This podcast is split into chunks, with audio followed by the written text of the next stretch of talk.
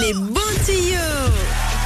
Hello les bons tuyaux, J-1 avant ses vacances. D'ici là, comptez sur moi pour la faire bosser et lui te faire trouver des bons plans et des astuces pour vous et pour nous. Spécial Noël, c'est Ouais. euh, la thématique de cette semaine. Et moi, il y a un truc que j'adore à Noël quand je rentre chez mes parents.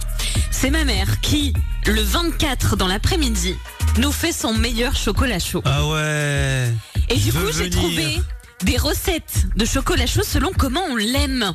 Parce que le chocolat chaud, figurez-vous qu'il n'y a pas qu'une seule recette. Ouais. Il y a ceux qui l'aiment très liquide et ceux qui l'aiment très compact. Comme en Espagne, tu sais, le chocolate con churros, où généralement, Ouais. c'est un limite du chocolat fondu dans lequel on va plonger, plonger ses churros à l'intérieur.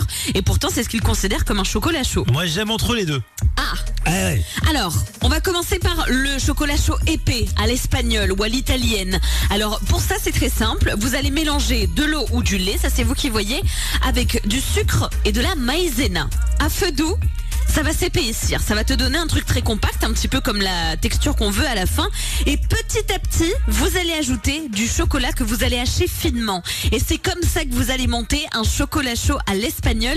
Au final, certes, il y a du lait, mais c'est surtout beaucoup de maïzena et beaucoup de chocolat. Donc on n'y va pas de main morte avec ce chocolaté. Alors le meilleur, c'est le chocolat noir pour le chocolat à l'espagnol, mais le chocolat au lait, ça passe aussi très bien. Ah bah oui, pour les Espagnols, le chocolat. Olé Oh, mais j'en ai Merci, marre. merci, merci, Bon, ça, c'était pour le chocolat bien épais. L'entre-deux, celui que tu aimes bien, c'est celui qu'on appelle le chocolat viennois.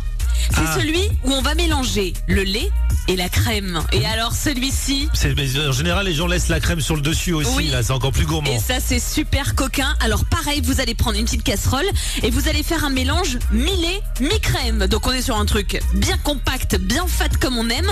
Vous allez réchauffer ça tout doucement. Et quand ça commence à bouillir, mais vraiment au tout début, bam, vous enlevez du feu et c'est là que vous allez ajouter le chocolat. Alors là, c'est à votre convenance. Ou vous mettez du chocolat en plaquette directement dans votre mélange, ou alors vous prenez le chocolat en poudre qu'on connaît tous, c'est selon vos goûts, et vous allez mélanger tranquillement. Vous allez vous retrouver avec une texture assez liquide, mais en même temps un peu épaisse, délicieux. C'est ce qu'on appelle le chocolat viennois.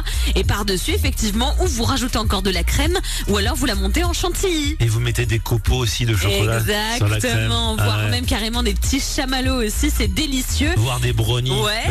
L'escalade, la surenchère. Et alors, la dernière recette de chocolat chaud, c'est à la pâte à tartiner. Ah bon Ça, c'est quand on a vraiment rien du tout à la maison. Alors, attention, on met pas la moitié du pot dans la tasse. hein. On y va mollo mollo. En gros, vous allez tout simplement faire fondre votre pâte à tartiner dans du lait. Alors, vous mélangez ça et vous mettez au micro-ondes. Et hop, vous avez un chocolat chaud express avec deux ingrédients seulement. Franchement, eh ben écoute, merci beaucoup Hello les bons tuyaux. Et bah, de rien. Mais vraiment un grand merci sincère et chocolaté.